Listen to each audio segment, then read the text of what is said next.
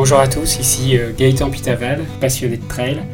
Je vais vous partager les histoires de trail à travers ce podcast, des histoires d'hommes, de femmes, des aventures, des émotions, mais aussi des histoires de courses mythiques. Bienvenue à tous. C'était 18h, 18-19h, et là j'ai commencé à ressentir la fatigue.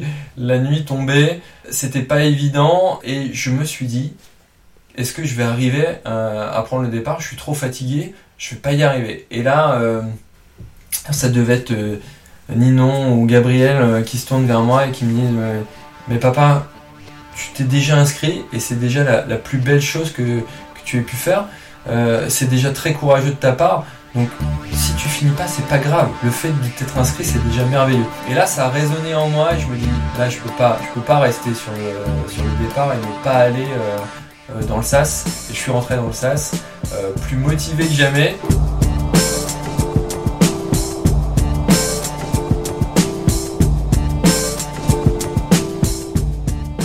Nous retrouvons tout de suite Nicolas qui est sur la ligne de départ, qui va entrer dans le SAS du Grand Raid 2021 pour sa revanche de la Diag. Bonne écoute à tous. Là, tu rentres dans le sas. Je sais que c'est des moments où, la pression, elle monte. Juste avant de te positionner euh, dans le sas et sur la ligne, là, qu'est-ce qui se passe dans ta tête?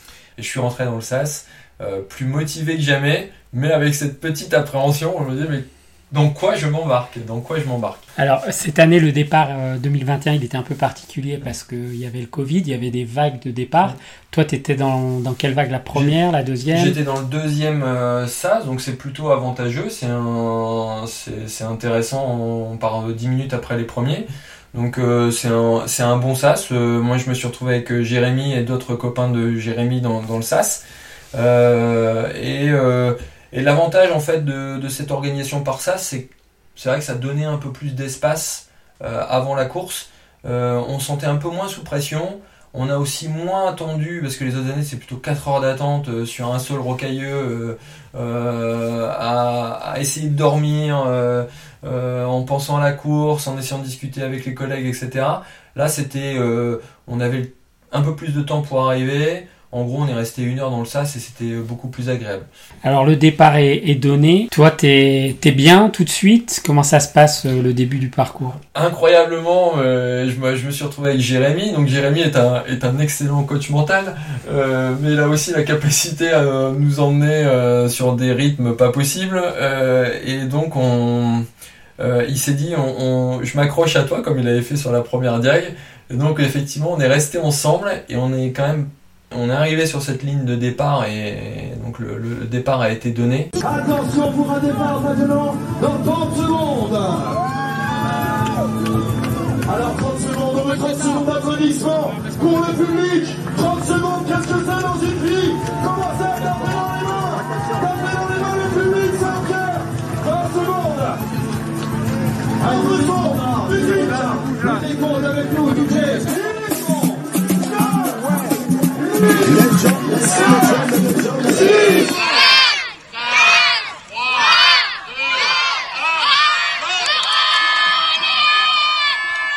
是竞技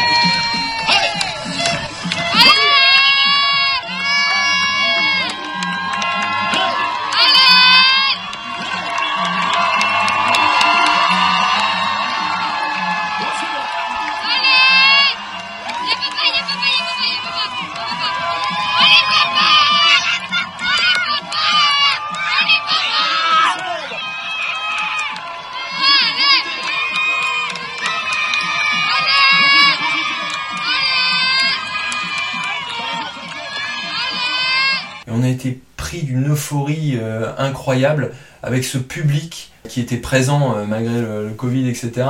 Euh, c'était vraiment génial de partager ça encore plus que la ma première diag je sais pas j'étais alors je pense que la présence de, mes enfants y, était pour quelque chose sur les 4 premiers kilomètres on a on a ça en tête avec Jérémy on a fait du 4 minutes 30 du, du kilo ce qui est un bon rythme quand même quand on démarre une course de 160 km et on s'est dit on est un peut-être parti un peu trop vite.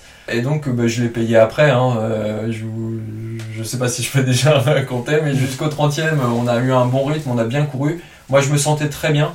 Je savais que physiquement, j'étais, prêt. J'avais quand même euh, fait un peu d'entraînement euh, comme il fallait. Par contre, jusqu'au, à partir du 30e, euh, ça, a été, euh, ça a été plus compliqué. Alors le 30e, c'est à quel niveau? C'est quel ravito ça? C'est... Ah, le parking Netbeu. Alors, on est au, on est au point euh, culminant euh, de la course. C'est l'endroit généralement le plus froid, mais il était, il faisait moins froid que, que de- deux ans auparavant. Et en fait, le truc c'est que à cet endroit-là, c'est un peu symbolique parce que on a, on a, on a déjà vécu les 30 premiers kilomètres et si on a encore cette capacité à, à courir, à se sentir frais, bah, on peut dire que la, course est plutôt bien partie. Et moi, c'était mal parti du coup parce que j'étais un peu, euh, un peu dans le dur. euh, mais après, avec le recul, je pense que je suis parti clairement trop vite. Donc c'est ce qui a fait que euh, j'étais plutôt en difficulté. Bon, je me suis dit arrête-toi, dors un peu, ça doit être la fatigue. Mais là aussi, mauvaise idée parce que s'arrêter dans des endroits comme ça, dans le ravito avec le bruit, avec le froid, parce que c'était un endroit, c'était pendant la nuit. Et c'était quand même le point culminant, donc euh, il a tendance à faire froid sur ce, sur ce lieu. Euh, et euh, je me suis arrêté 20 minutes, j'ai essayé de dormir, ça commençait à trotter dans la tête, qu'est-ce que je fais? C'est mon ma deuxième diag, il faut que je continue, etc. Et puis je suis reparti. J'ai dit, je préfère encore avancer que de m'arrêter et prendre froid ou me poser trop de questions.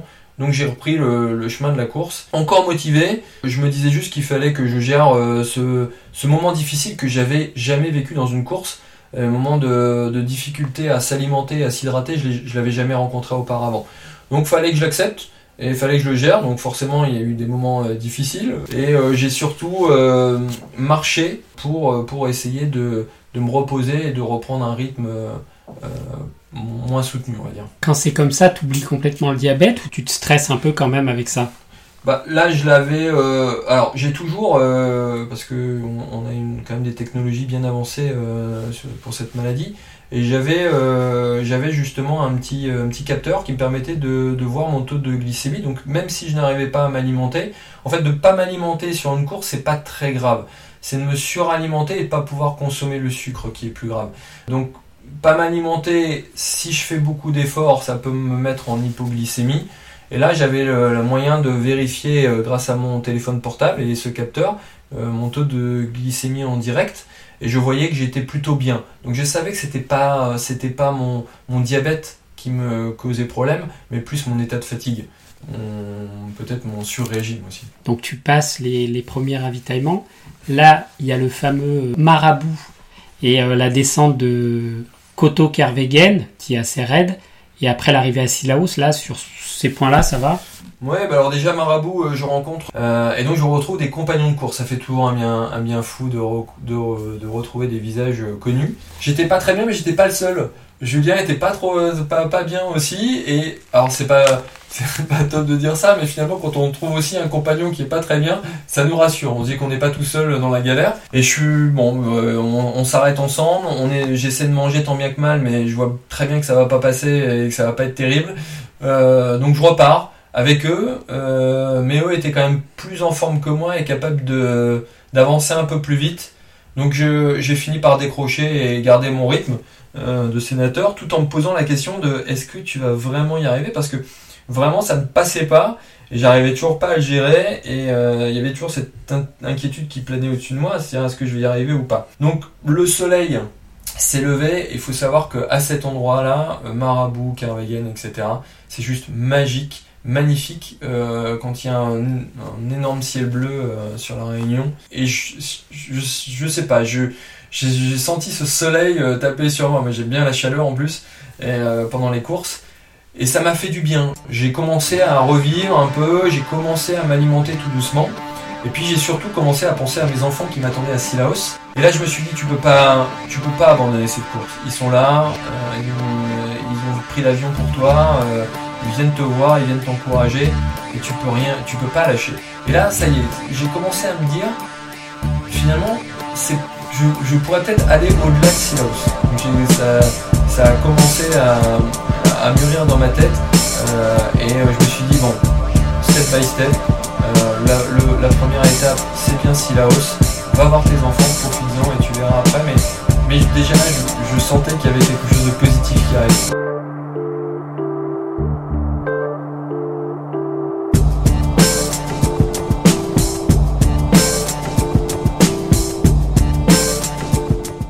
Donc là, tu arrives à Silaos, tu les vois, tu, Et- tu fonds en larmes, comment ça se passe? Alors là, euh, j'avais effectivement ce regain d'énergie euh, qui me qui me faisait comprendre que j'allais mieux et que ça allait peut-être aller mieux, mais j'avais un problème euh, respiratoire. Enfin, j'avais mal au, au niveau du diaphragme. J'avais à chaque fois que je respirais, j'avais comme un point au niveau du diaphragme, ce qui était hyper gênant euh, dès que je commençais à courir, etc. Donc c'était pas agréable. Je savais que j'avais ça. Je savais que j'allais voir des kinés, etc.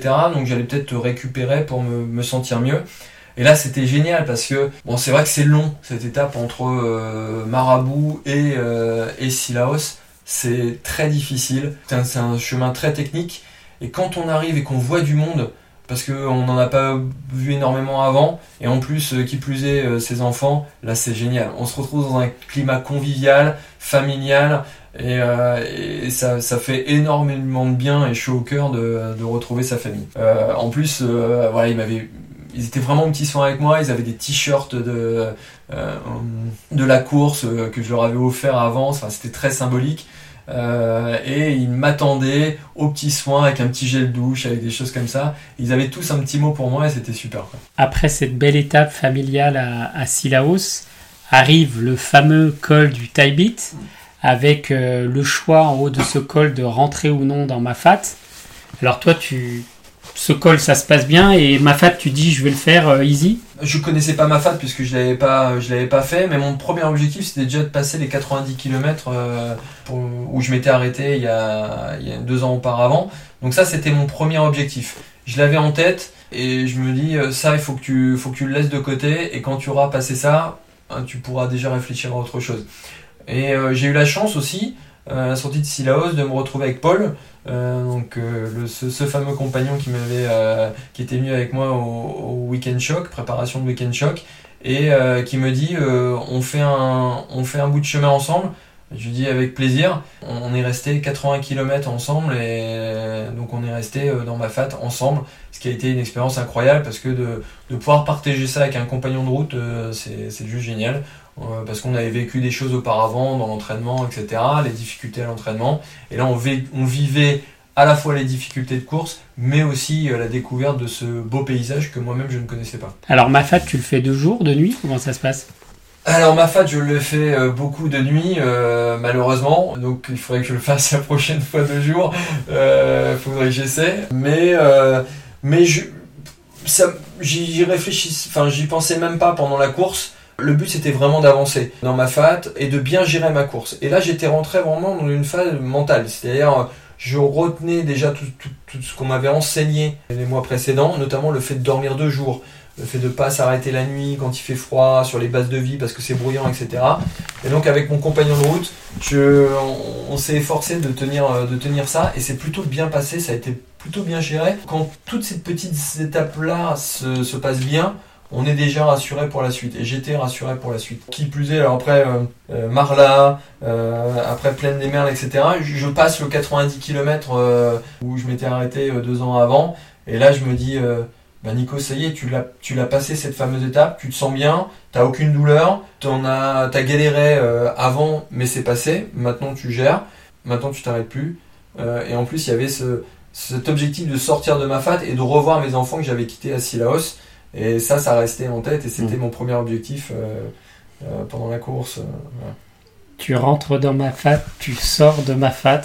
Alors cette année, il y avait une particularité, c'est que dans Mafat, il faisait très très chaud. Le col de le- la fameuse montée du Maïdo a été supprimé en raison d'incendies sur le parcours. Et vous êtes passé par un autre endroit qui s'appelle Dodan. Dodan, il paraît que c'était très dur. Ouais, ouais, ils nous ont bien gâtés. Alors moi, je, je, alors, je peux pas comparer parce que j'ai pas passé Maïdo, euh, le Maïdo euh, deux ans avant. Mais en tout cas, euh, Jérémy, euh, qui qui l'avait vécu et qui deux, par deux fois, m'a expliqué qu'effectivement Dodan était plus compliqué que, que Maïdo. Et moi, j'ai trouvé que ma, Dodan c'était très très très compliqué, très très difficile en pleine chaleur. C'est euh, c'est un moment qui est extrêmement difficile parce que on monte des marches. Moi, mesurant 1m72, euh, je raconte à tout le monde, mais je pestais contre ceux qui mesuraient 1m80 ou, et au-dessus, euh, parce que je me, sentais privilégié par rapport à moi avec ma petite taille.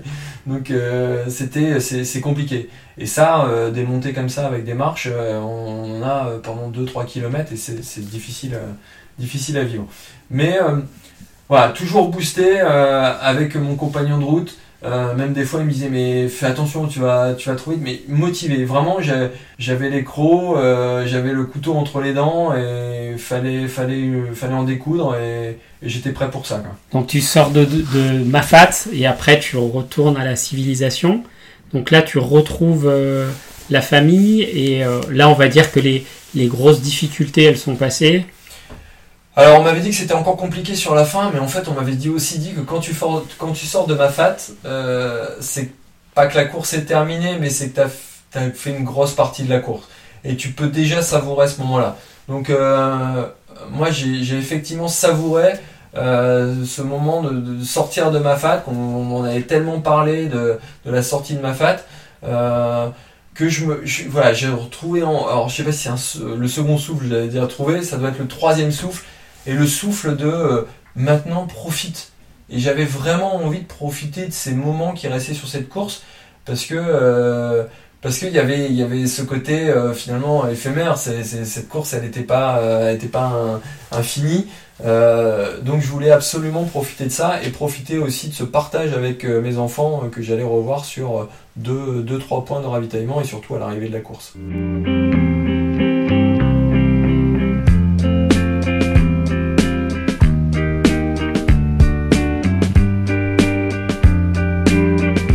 Avant d'arriver à la redoute, il y a ce fameux chemin des Anglais. Tu l'as fait de jour, de nuit? Je l'ai fait deux jours, il faisait très chaud, il y avait un léger vent.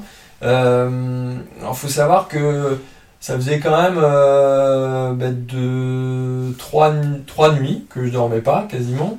Euh, et donc euh, là, euh, j'ai commencé à avoir quelques hallucinations et euh, surtout quelques hallucinations quand je m'arrêtais. Quand je, quand je, je courais, quand je marchais, quand j'étais dans l'effort, ça allait.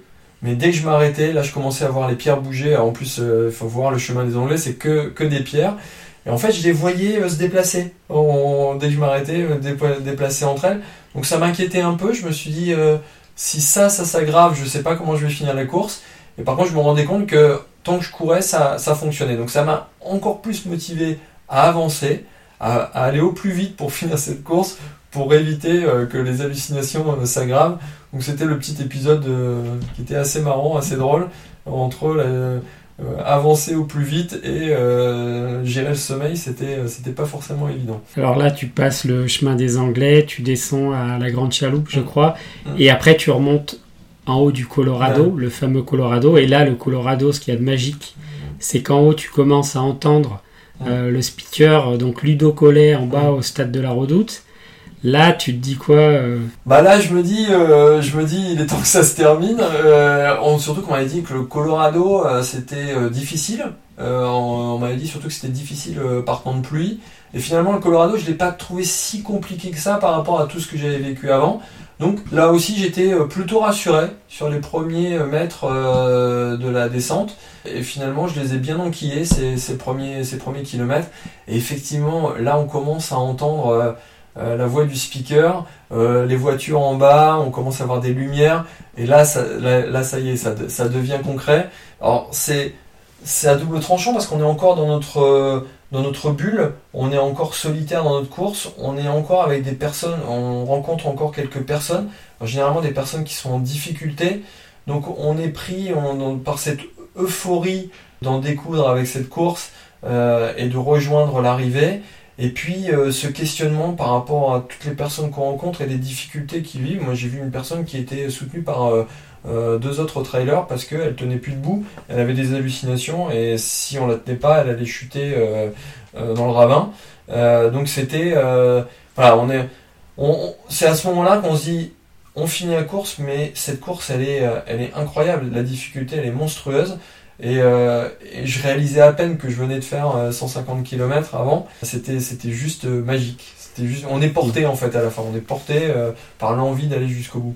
Donc là, il fait nuit, il est à peu près quelle heure là dans ta descente vers euh, Saint-Denis et la Redoute? Il est 22h, il est ouais 21h 22h. Donc je descends euh, sur la redoute. Là effectivement c'est sur la toute fin de euh, de, de la descente, euh, c'est plus roulant. Donc je commence à, à retrouver un peu de rythme. Euh, et alors ce qui est exceptionnel, c'est surtout euh, euh, sur, le, sur le bitume avant d'arriver dans le stade, je courais. Mais je crois que j'ai couru à. Et Jérémy l'avait dit, on, on est poussé, on sait pas comment. Je venais de faire 160 km et je, je courais à un rythme de 5, de 5 minutes 10 kilo, du kilo. Et euh, j'aurais pu courir encore euh, comme ça à 20 km. mais j'étais, j'étais poussé. Et puis je, je, cherchais, je cherchais du regard, du regard ce stade, ce moment où j'allais, j'allais pouvoir rentrer dans ce stade magique. Et j'attendais que ça. Moi, j'étais, j'étais euphorique. J'étais euphorique. Et il y a ce partage en même temps avec euh, toute la population locale qui, qui nous applaudit, euh, qui nous supporte, et aussi les familles euh, qui accompagnent les, les trailers. C'est un, un, énorme moment de partage, un, moment, un énorme moment de joie, d'euphorie qu'on n'a pas envie d'arrêter.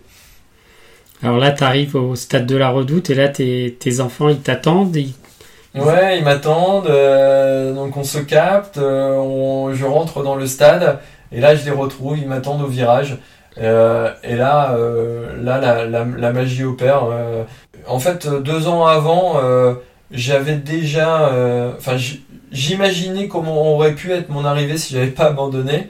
Donc je l'ai rêvé pendant longtemps, j'y ai réfléchi pendant longtemps, je l'ai digéré pendant longtemps. Et, finalement, là, en 2021, euh, ça s'est concrétisé. J'avais l'impression que, que le rêve n'était plus, était, était, était devenu réalité. Allez, papa Allez, papa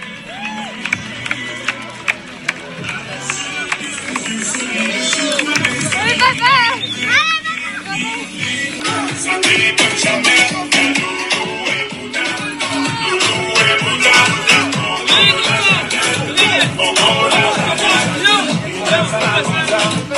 on a accueilli Maxime Morin, euh, Frédéric Et ça a été un énorme moment. C'est pas explicable, j'en ai les, larmes aux yeux, mais euh, ce, moment n'est pas, je peux pas le raconter. Tu passes l'arche, il y a tes enfants, et derrière, donc on te remet mm. le t-shirt jaune, j'ai survécu, la médaille de la mm. Diag.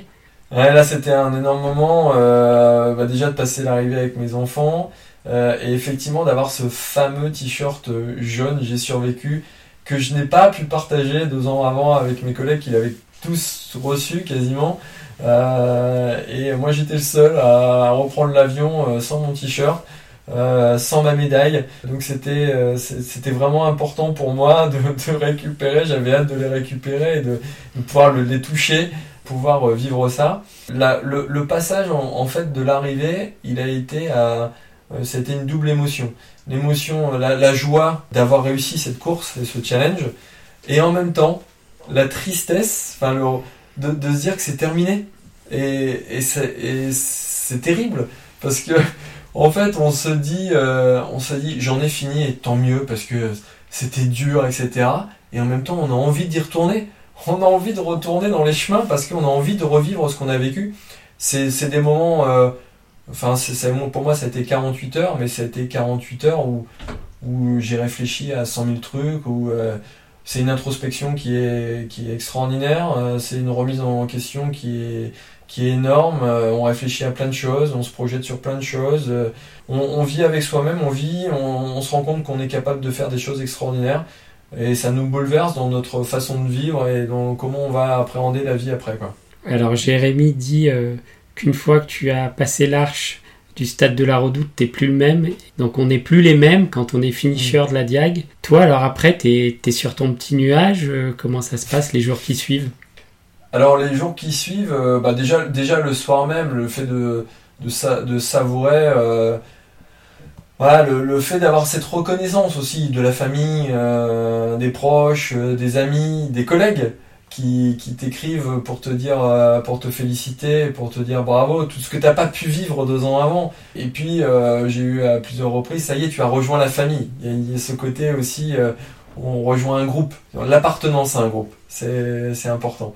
Et donc là, c'était ouais, une fierté, une fierté, et en même temps une, une envie de dormir parce que je me suis quand même posé, et là mes, mes enfants peuvent en témoigner. Euh, je crois que je me suis allongé dans l'herbe euh, avec une petite dodo, bien sûr, euh, parce que je ça, je pouvais pas le louper, parce que même si on a couru longtemps, c'est surtout l'envie de, de, manger des frites et boire une bière qui est le plus important. et je me suis allongé dans l'herbe et en fait je m'endormais, je m'endormais, j'ai eu, eu des trous de, des, absences, mais c'était des moments tellement, tellement agréables. Mais on est chamboulé, enfin la fatigue chamboule, le, ouais le mental est un peu perturbé. On retourne euh, dans un, contexte normal, on n'est plus dans la course et là euh, bah, j'ai eu la chance en fait de ne pas avoir le temps de trop réfléchir à tout ça. Euh, puisque le lendemain, je pense qu'à 8h, on s'est levé, on est parti avec, avec les copains, on est parti se balader encore et profiter de la réunion, partir sur les chemins. Voilà, je, je savourais chaque instant, c'était, c'était vraiment des moments super agréables. Euh, puis une fierté, bien sûr, on, on- est, enfin, faut pas se le cacher, c'est une fierté de, l'avoir fait, quoi. Une reconnaissance de chacun et, ça fait du bien, en reconnaissance de la famille, en reconnaissance des enfants, euh, on n'est on plus le même. La revanche de 2019, donc 2021, finisher de la Diagonale des Fous. Tout ça, c'était euh, en octobre 2021. Quelques mois après cette, cette course et cette revanche, qu'est-ce que tu gardes de cette diag et qu'est-ce que tu as appris euh, de toi? Bah, de, de moi, de mon corps, euh, et je pense de l'être humain en général, on est, capable de faire des choses extraordinaires qu'on n'imagine pas. Notre, euh, notre corps a des, a des capacités euh, inimaginables. Euh, et euh, quand on a le mental qui va bien, euh, quand on est bien préparé, on est capable euh, euh, d'aller au-delà de, de ce qu'on croit, de, de, se transcender euh, pour aller atteindre un, un objectif euh, euh, qui nous paraissait inatteignable avant quoi. Et ça, et ça je l'oublierai jamais. Je l'oublierai jamais et, et je pense qu'à chaque fois que j'aurai des coups de mou, euh, j'en ai eu depuis, euh, c'est de se dire mais repense à ce que tu as vécu à, à la Diag et, et tu vas réussir à surmonter ça. Bon, merci euh, Nico pour cet échange. Merci à toi Gaëtan. Alors euh, j'invite tous les auditeurs à- qui n'ont pas fait cette diagonale des fous à y réfléchir. Et si vous voulez euh, plus d'informations sur le sujet, j'ai plusieurs épisodes dans Trail Story. Donc il y a la diagonale Inside avec euh, donc Jérémy et moi, on, on raconte notre parcours de la diagonale des fous 2019. J'ai aussi eu la chance d'interviewer euh, Émilie Marotto, qui est la vainqueur de la diagonale des fous 2021, et également Ludovic Pomeray, qui a été le, le vainqueur de, de la Diagonale des Fous 2021. Donc voilà, c'est une course hors norme qui est dans un endroit magique. J'espère que vous avez vibré avec euh, Nicolas aujourd'hui comme moi j'ai été euh, transporté par son récit. Donc je vous souhaite une euh, bonne semaine à tous, bonne aventure trail à vous et à bientôt. N'hésitez pas à nous retrouver sur tous nos réseaux sociaux, Facebook, Instagram, sur trailstory.fr également et surtout sur Apple Podcast. N'hésitez pas à nous noter 5 étoiles et à nous laisser un commentaire, ça nous fait extrêmement plaisir. Nous terminons en musique avec une chanson choisie par Nicolas Langlais avec la chanson de Hills That Look You Give That Guy. Bonne aventure trail à vous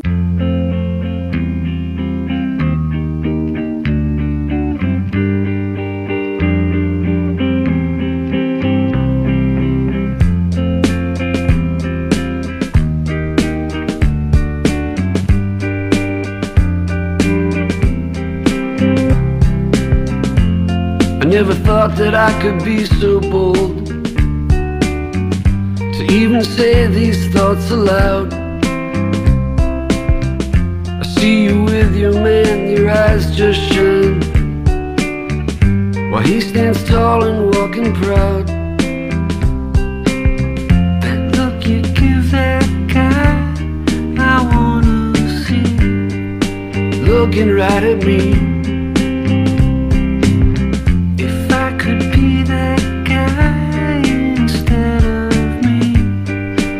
I'd never let you down. It always seems like you're going somewhere better than you've been before. Well, I go to sleep and I dream all night of you knocking on my door. That look you give that guy, looking right at me. If I could be that guy instead of me, I'd be all I can be. I'd be all I can be.